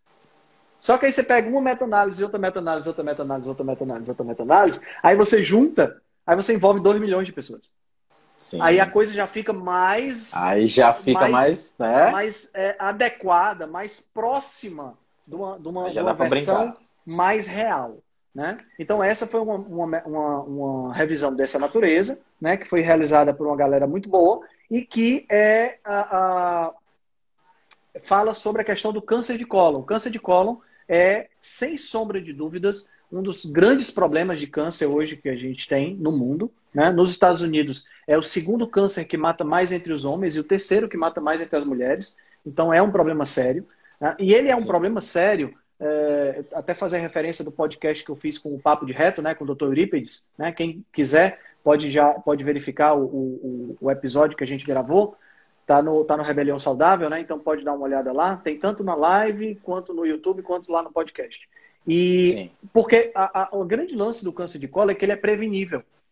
A, o desenvolvimento do câncer, até chegar a um ponto onde ele é detectável numa fase grave, são 15 anos. Sim, sim, sim. Então sim. É, é, é uma janela de oportunidade muito grande para você prevenir. Sim. Entendeu? Para você detectar. Então, nesse caso, a melhor estratégia é o screening. É você fazer a colonoscopia. Sim. Certo? Sim. De acordo com as diretrizes, a sugestão é que faça colonoscopia com 45 anos de idade. Né? A partir dos 45 ados de idade. O Dr. Eurípides fala que se você fizer uma colonoscopia com 45 anos de idade, não for detectado nada, nenhum pólipo, nada, você tem aí 10 anos sem se preocupar. Entendeu? Até fazer uma nova Sim. colonoscopia. Então, quer dizer, é algo que dá para você prevenir se você simplesmente se cuidar. Sim, tá entendendo? Sim. Eu estou falando nem sim. de alimentação, certo? Eu estou falando sim. de usar a medicina a favor, certo? Sim. Isso aí é uma coisa e... que é muito importante. Tá? Ok, agora vamos falar do risco desse câncer. O risco desse câncer, de desenvolver câncer de colo, é de 5%. Certo? Sim. Então, das pessoas, de, de, cada, de cada 100 pessoas, 5 podem desenvolver esse risco de câncer. Pode desenvolver esse câncer. Tá? Sim. Então, esse é, é, é, é, o risco que existe hoje. Aí, o que é que, o que, é que a gente observa? Uh, o estudo pegou vários, várias meta-análises né? Sim. E trabalhou essas meta-análises para poder a gente chegar em números e as fibras, as fibras que a Organização Sim. Mundial da Saúde, como você falou, sugerem que a gente ingira de 25 a 30 gramas de fibra impreterivelmente todos os dias, elas diminuem de 0,57% a 0,78% a quantidade de é, a, a, o risco do câncer. Ou seja, eu saio de 5% para 4%. Você está tá entendendo? Sai de 5% para 4%. E, como se isso não bastasse, as evidências utilizadas para esse tipo de estudo são estudos epidemiológicos, ou seja, estudos sim, observacionais. Observacionais. E o nível da evidência, a certeza da evidência é, dentro do estudo classificação, muito ruim. Altran, você podia, podia dar uma explanada bem, bem, bem rápida assim, sobre o que é o estudo observacional para o pessoal que está que tá claro. acompanhando aqui? O que é, que é o estudo observacional? O estudo observacional é um estudo que é feito aonde eu não faço uma intervenção. Ou seja, eu não isolo uma, um fator para eu analisar. Eu faço um questionário, eu vou observar uma determinada população. Ele pode ser um estudo prospectivo, onde eu mando um questionário para várias pessoas, essas pessoas respondem, daqui a um ano, dois anos, três anos, eu mando o mesmo questionário, essas pessoas respondem, eu analiso as respostas e vejo o que aconteceu. E pode ser um estudo retrospectivo, onde eu pergunto o que é que as pessoas comeram e a partir das respostas eu analiso. Certo? Sim. Esse é um estudo observacional. Esses estudos são cheios de vieses. Por exemplo, vou dar um exemplo.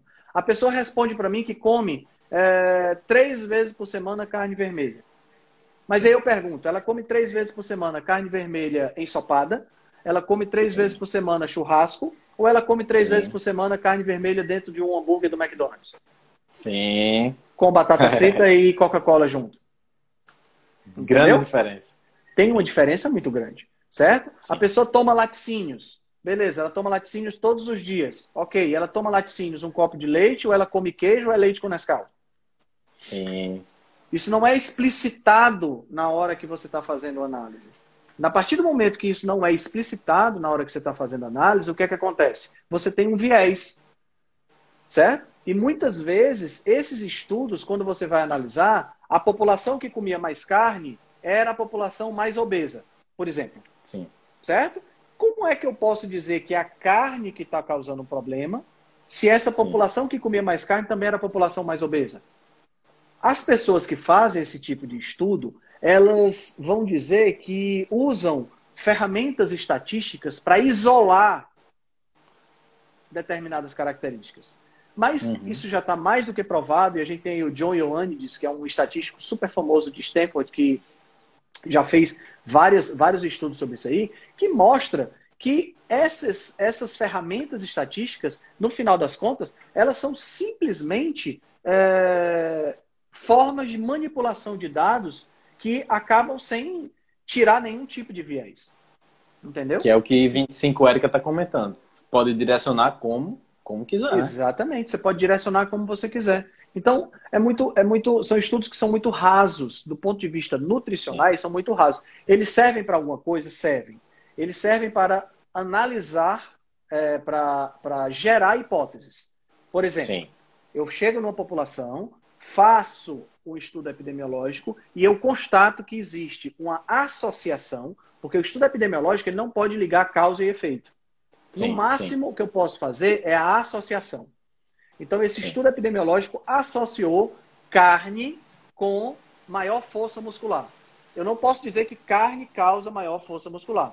Mas Dá eu mais posso, força. né? Eu não posso dizer isso através desse estudo. Mas eu posso, já que surgiu essa associação, eu posso perguntar: será que a carne é a causadora? Aí eu elaboro um ensaio clínico randomizado para comprovar essa minha hipótese que foi gerada por um estudo observacional.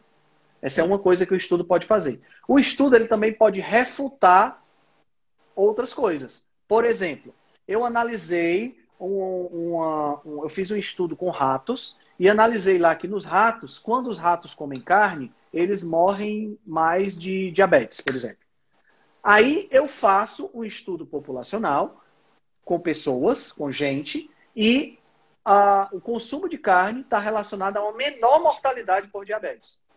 Uma coisa Sim. não pode fazer bem em rato, fazer mal em ratos e fazer bem em humanos. Então, em humanos é a minha preferência, ela refuta a minha hipótese. Da mesma Sim. forma que uma coisa não pode fazer bem e mal ao mesmo tempo. Sim. Então, isso refuta também a minha hipótese. Então, o estudo epidemiológico ele também pode servir para refutar hipóteses, desde que seja é, esse tipo de situação. Ou se ele obedecer o que a gente chama de critérios de Bradford Hill. O que, é que são os critérios de Bradford Hill? Bradford Hill foi um dos caras, um dos pesquisadores que estava por trás da associação entre câncer de pulmão e cigarro. Sim. São nove princípios que ele descreveu, esses nove princípios, e quando o estudo epidemiológico está de acordo com esses nove princípios, aí você tem uma um fator de causalidade mais provável. Mesmo assim, Sim. eu não posso dizer e bater o martelo 100% de certeza.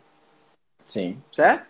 Certeza. Mas, por exemplo, no caso do cigarro, nunca vai haver um ensaio clínico randomizado, onde eu vou ter um grupo fumante e um grupo não fumante, para ver quais que morrem mais. Eu não vou fazer isso. Sim. Né? Sim, Botar uma sim. pessoa para fumar sim. obrigatoriamente para poder fazer isso. Não, isso não vai existir. No entanto, epidemiologicamente, eu posso, eu posso chegar a essa conclusão. Tanto é que o índice de pessoas que têm câncer de pulmão e que são fumantes, ele sobe nas pessoas que são fumantes mais de 30 vezes. Olha só. Então preste atenção. Aqui é que a gente vai entrar aqui na, no lance da carne.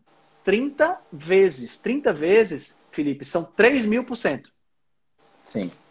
Certo? Então a pessoa que Sim. fuma, ela tem 3 mil por cento mais possibilidade, 30 vezes mais possibilidade de contrair câncer de pulmão. A pessoa que Sim. come carne vermelha tem 1,12% mais chance de contrair câncer de cólon porque está comendo carne vermelha. Eu vou repetir. A pessoa Repita. que fuma, a pessoa que fuma tem 30 vezes mais chance de contrair câncer de pulmão, o que é a mesma coisa de dizer que ela tem 3 mil por cento de risco a mais. A pessoa que come carne vermelha tem 1,12% de risco a mais. Você está entendendo? E todo dia a gente vê notícia que carne causa câncer, carne causa câncer, carne causa... Imoral, né? Totalmente. A pessoa que tem a, a, a, que tem a possibilidade de causar câncer, a pessoa que come carne vermelha, que ela vai subir a chance dela de ter câncer de 5 para 6%. Ou seja, nada. Nada. Estatisticamente, é, é esse 1,12%, é 1,12% é 1,21%. Esse, essa, esse aumento de 0,12, 0,21 é, Sim. estatisticamente falando, é um artefato. Sim, sim, sim. Tá entendendo? É um, é um, é um, é um barulho. É, E- é barulho na, na- no, no cálculo. E você botou aqui entre parênteses carnes processadas, né, Altran? Sim. E o, o, o, o estudo ele fala bem claro que esses números aqui são para carne processada. Ou seja, presunto, salsicha, é, fiambre, presunto de peru, presunto defumado, essas coisas. Né? Não inclui aí Sim. uma carnezinha de churrasco, uma maminha, uma picanha, nada disso. Esse não está incluído aí. E, além disso, a costela. o cupim, a costela, a certeza rapaz, da evidência é muito baixa. Você tá falando aí comigo, né? A certeza da evidência é muito baixa, entendeu, Felipe? Sim, sim, sim, Então, sim, sim. ou seja, não há justificativa, certo? Não existe uma justificativa plausível para eu dizer para uma pessoa não coma carne, porque na sua família tem histórico de câncer de colo. Não existe uma Sim. justificativa para isso. certo? Sim, sim, o que sim, existe de justificativa é você come carne se você quiser, mas é muito mais importante, se você tem um histórico familiar, você pegar e fazer uma colonoscopia mais cedo, fazer um screening mais cedo para detectar exato, a presença exato. de pólipos mais cedo. Isso sim faz mais sentido. certo? Então é. Eu acho que nesse momento agora, Felipe, vale a pena a gente falar dessa história de carne para câncer. A, a, a, Organização Mundial da Saúde ela tem uma agência que é a IARC, é a International Sim. Agency of Research for Cancer, que é a agência, na, agência internacional de pesquisa para o câncer, que é aquela agência que diz o que é que é, o que é que tem risco de câncer, o que é que não tem. Foi aquela agência que disse que carne vermelha era é, tá no mesmo nível que urânio para causar câncer. Para o pessoal que não. Como é, pra... como, é, como é que eles chegaram nessa conclusão aí, outra? Para o pessoal é que, que o pessoal que não sabia, tá? É, nós, eu e o Felipe, nós somos pessoas que já estamos mortas há algum tempo. Nós viemos aqui do Sim. além para conversar Sim. com vocês, porque a gente come Certeza. carne todos os dias. Né? Então, a gente que come carne todo dia, e se carne está no mesmo nível do urânio para causar câncer, nós já temos câncer disseminado no nosso corpo por completo.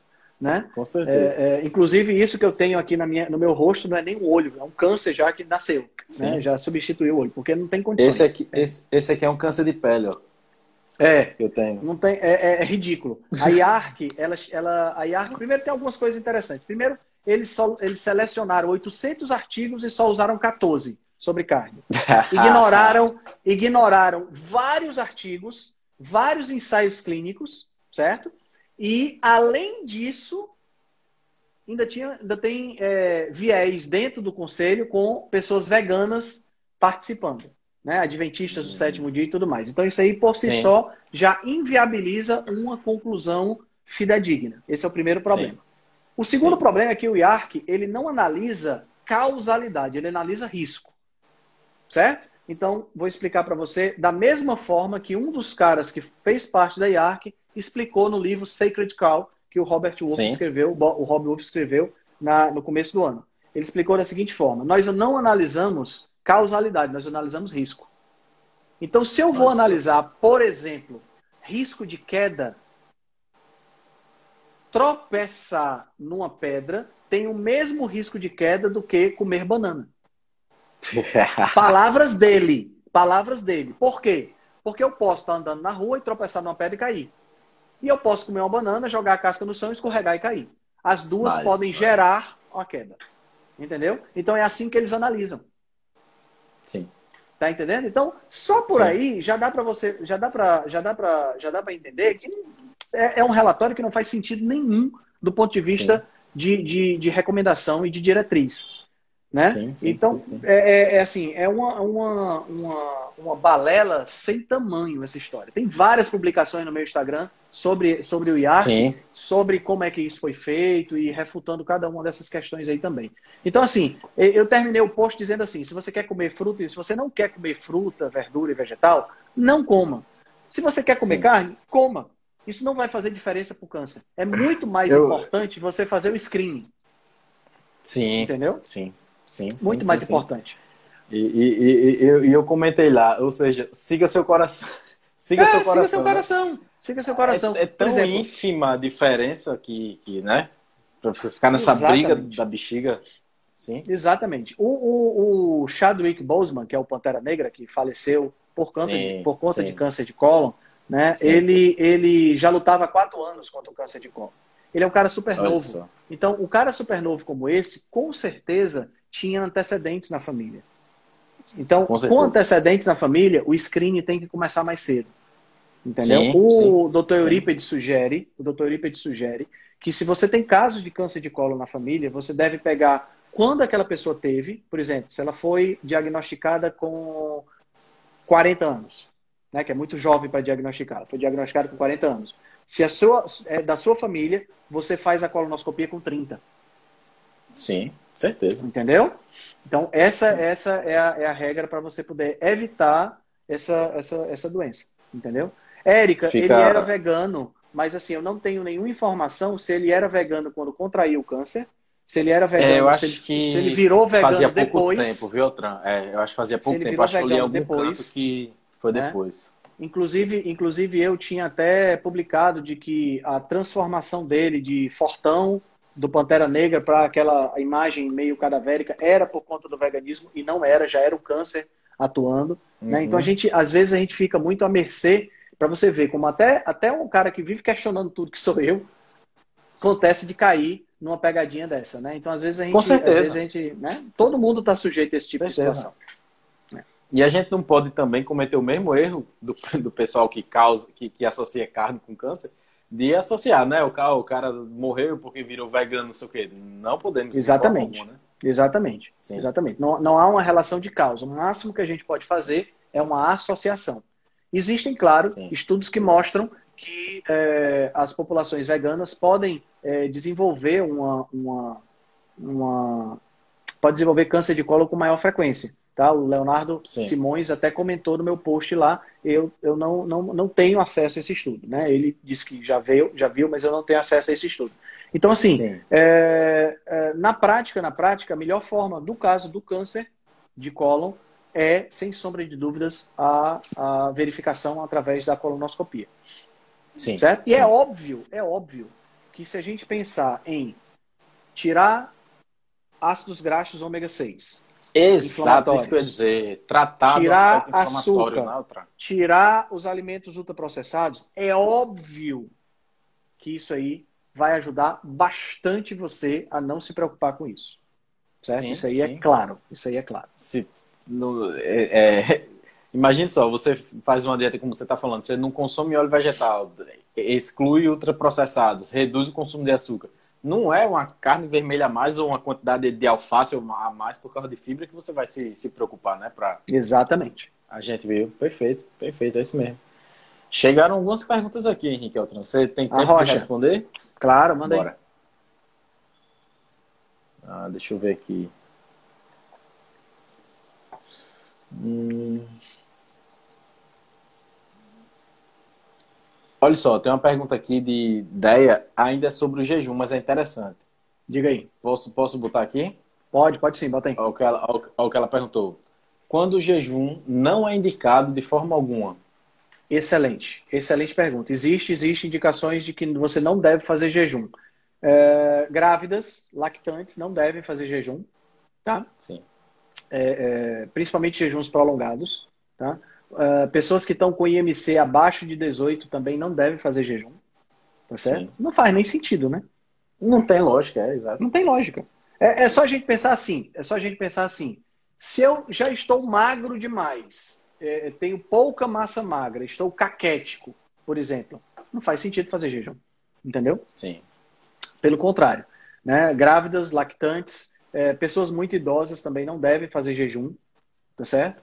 E é, é, lógico que eu estou falando aqui de jejuns de 24 horas, de 18 horas, jejuns de 48 horas, jejuns mais prolongados. Sim. Um jejunzinho de 12 Sim. horas, ou seja, parar de comer 6 horas da noite, comer Uma de coisa novo natural, né? no café da manhã, ou parar de comer 8 horas da noite e comer de novo no, no, almoço do dia seguinte, sem problema. Não é questão Sim. de conseguir, Gisele, é questão de ser recomendado tá certo? Exato, que é a, exato, a questão exato. que a gente está aqui. Conseguir dá para você fazer até mais, certo? Sim. A gente está falando aqui de recomendação, né? E aí é lógico, mais uma vez, vale a pena a gente citar, vale a pena fazer o disclaimer, que aqui a gente não está dando nenhuma recomendação para ninguém fazer nada. Se você quer Com fazer certeza. alguma coisa, procure um profissional para lhe orientar. Certeza, certeza. Ah, beleza. Deixa eu, deixa eu procurar outra pergunta aqui. Ah, sim. A, é... a, a Dani Luz está falando aqui pessoas com anemia, anemia ferropriva. Claro, pessoas, uma pessoa sim, que está com anemia certeza. não faz sentido fazer jejum. Entendeu? Pelo contrário, ela tem que curar a anemia dela. Sim. Ah, mandaram uma pergunta aqui que não tem muito a ver com. Hum. Para falar sobre ferritina alta. Ferritina alta tem duas possibilidades certo? A primeira possibilidade é que não é a, a, a, possibilidade mais comum, é uma doença genética chamada hemocromatose, certo? Sim. A hemocromatose é uma doença onde ocorre um aumento da quantidade de ferritina e a pessoa acumula mais. O tratamento é a sangria terapêutica, tá? Sim. E é, a outra situação é síndrome metabólica. A ferritina, ela armazena Sim. ferro, ela está nas células Uau. do fígado, né? E ela pode, essa ferritina alta, ela pode ser resultado de uma, de uma, é, de uma morte celular do, da, dos hepatócitos, né? E, consequentemente, sim, aumentando sim. no sangue significa que você está com síndrome metabólica. Existem algumas sim. pessoas que aumentam a ferritina quando você está numa dieta carnívora, o que é natural. O, o ferro, pessoal, ferro é um, um elemento muito, muito, muito importante para o corpo, certo? Muito importante mesmo. Exatamente por conta de ele ser muito importante, a, o corpo vai fazer o possível para armazenar a, o ferro. O ferro é importante na cadeia respiratória, na, na produção de Sim. energia. O ferro é importante na, na, como antioxidante. O ferro é importante na, no transporte de oxigênio. O ferro é muito importante, certo? Então, Sim. justamente por conta disso, o organismo trata de, é, de armazenar certo? Então, se você comer ferro a mais, como por exemplo você come fígado todo dia e tudo mais, há a possibilidade de você aumentar um pouco a sua ferritina porque você está armazenando mais ferro. Sim, sim, sim, perfeito. Certo? Teve perfeito. uma pessoa que fez uma pergunta aqui, ó. O fato da carne vermelha conter mais glutamina e esta ser combustível para o câncer, tem estudo? Gabriel, a, o câncer, eu vou fazer um. Vou, tá, tá agendado para fazer uma live sobre câncer com a doutora Janaína, tá? Mas Sim. essa live não vai acontecer agora, vai ser só em novembro. E Sim. o câncer, ele se alimenta principalmente de glicose tá? e glutamina como segundo combustível.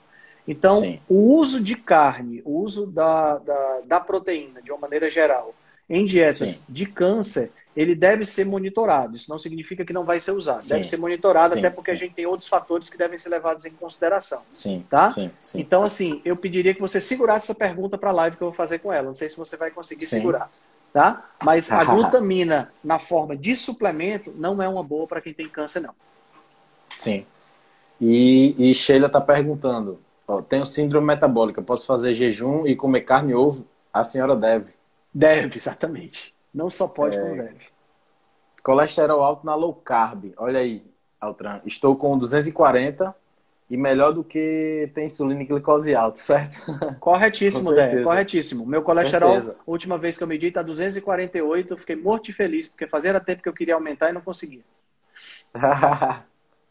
Olha só o que a gente está falando aqui, né, Henrique? Loucura, né? Olha só, né? A, a Erika está falando, essa é uma coisa interessante. A Erika está falando que em novembro sai o The Cancer Code do Dr. Jason Fung, Sim, é o último livro dele. Verdade, dia, 12 de, verdade. dia 12 de novembro tem a, a, a, o lançamento. Tá? Se vocês, quem entende o inglês e quiser aproveitar e adquirir, ele está em pré-venda na Amazon, para o Kindle, está saindo 56 reais. Eu comprei Rapaz, o meu. Mas vamos trazer, vamos trazer até o preço. Aí, é. aí é por isso que você é a enciclopédia da nutrição da gente, viu, Henrique? ah, deixa eu ver. Deixa eu ver. Posso abrir mais uma pergunta aqui? Vai, vai Pode. Se, se aparecer alguma. Tá, tá, certo. Abre aí. Ah, deixa eu ver. Ah, olha só, Henrique, olha só. É, o que leva o brócolis ser tão recomendado como anticancerígeno? Essa, essa, essa é uma pergunta cheia de controvérsias, é pra, é né? É para fechar a noite, né, Henrique? É para fechar. Vamos, vamos encerrar com essa, então. É, é assim. Pesquisas, pesquisas relacionadas ao câncer com substâncias de origem vegetal são muito comuns, tá? E existem várias pesquisas acontecendo.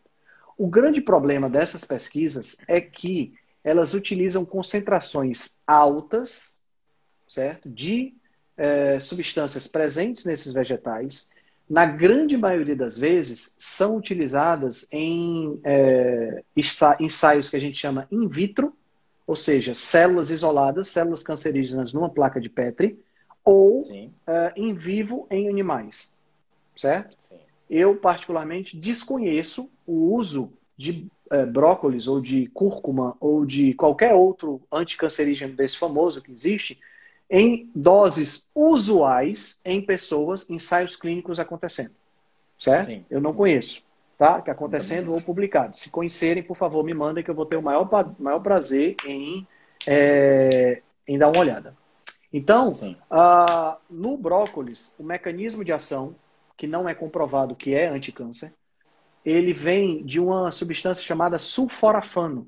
O sulforafano, ele é uma substância que, quando você mastiga o brócolis, você destrói as células do brócolis e aí existe uma enzima que está separada de um precursor. Quando você mastiga, você mistura os dois, aí essa enzima cataboliza, cataboliza não, catalisa uma reação que transforma, que faz surgir o sulforafano. E Sim. o sulforafano ele é tão tóxico, tão tóxico, que no vegetal que produz, ele está separado da enzima. Olha só. Tá entendendo? A, a, o foco do sulforafano é proteção do brócolis. Para quando o herbívoro comer, o sulforafano agride o herbívoro e o herbívoro não come. Certo? Sim, sim. Então, o sulforafano ele é bem tóxico em doses altas. Henrique, se eu comer brócolis todo dia, eu não comeria. E se eu comer brócolis três vezes por semana?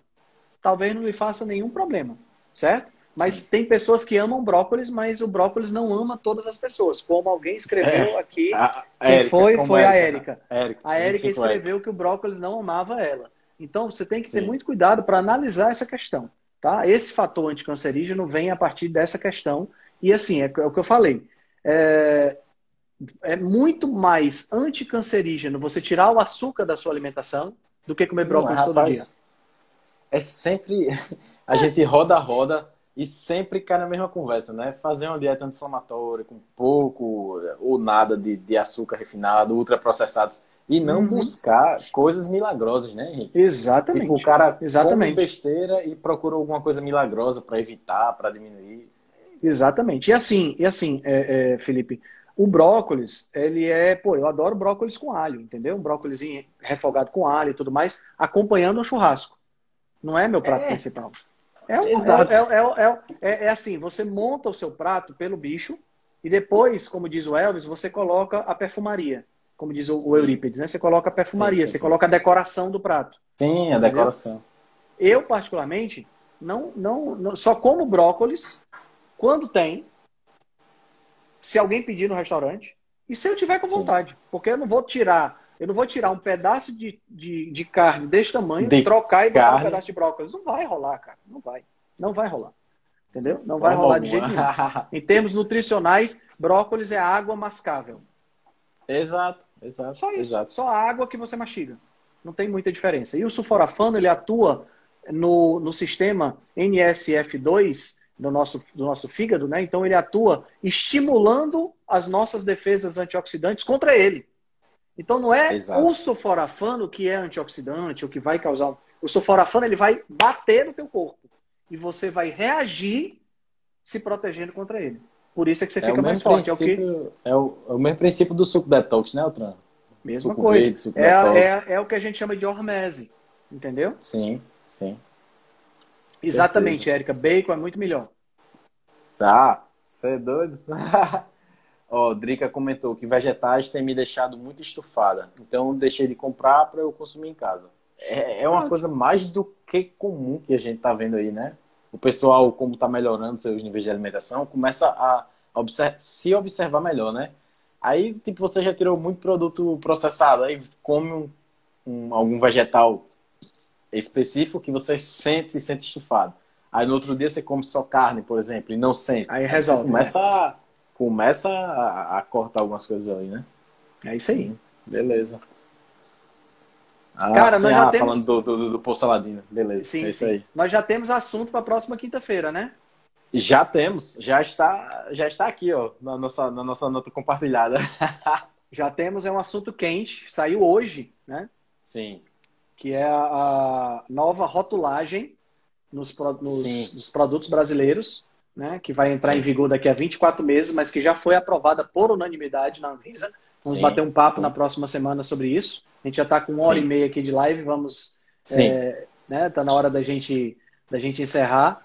E Sim. É, eu estava eu tava né? testando, eu tava testando seu nariz, Altran, se tá bom. Ah, pois é. Se você já, é, tá tudo bem por enquanto. beleza, Altran, beleza. É, então pode acabar com a mensagem final de agradecimento e falando já da próxima, né? Galera, uh, lembrando que, esse, que esse, esse vídeo fica no IGTV do Felipe e vai para o podcast, tá? O podcast Rebelião Saudável. E só qualquer plataforma que você for, Apple Podcast, Spotify, Google Podcast, só botar Rebelião Saudável e aí você já uh, já encontra lá. São quase 100 episódios já, cara. Já tá bem rico de já, informação. Quase Olha 100 episódios. Só. E Olha tem só. episódios. Essa semana foram quatro. É, com, esse, com essa live agora, vai ser o quarto episódio dessa semana. Então aproveita bastante, Sim. porque tem muito conhecimento lá. E assim, tem alguma dúvida, tem alguma coisa, quinta, manda pra a, gente, né? Altran, o Quinta com Nutrição tá lá no, no, nos tops, né? De baixados. Top 3. Top 3 do, do, tem que respeitar do, gente. Tem que respeitar, cara. Começamos agora e já estamos no top 3. Sim, sim, senhor. Sim, senhor. Então, a... Boa, isso que você falou é uma boa. Se vocês tiverem é, sugestões ou muitas dúvidas, mandem Manda que a gente nós, dá uma estudada e a gente aborda, aborda aqui na, nas próximas lives. Exatamente. Beleza, Altran? Exatamente. Valeu, meu querido. Valeu, meu amigo. Muito obrigado por ter feito a live, um mesmo grande. se recuperando. Você é casca grossa mesmo, viu? É isso aí. Valeu, Altran. Muito semana. obrigado. Abração. Até Tchau, pessoal. Semana. Valeu. Valeu, galera. Valeu, valeu. Valeu, Rogério. Estão perguntando aqui se a live vai ficar salva. Vai ficar salva aqui no GTV. Eu vou derrubar aqui e vou publicar agora. Beleza? Valeu. Tchau, boa noite. Valeu, Rogério.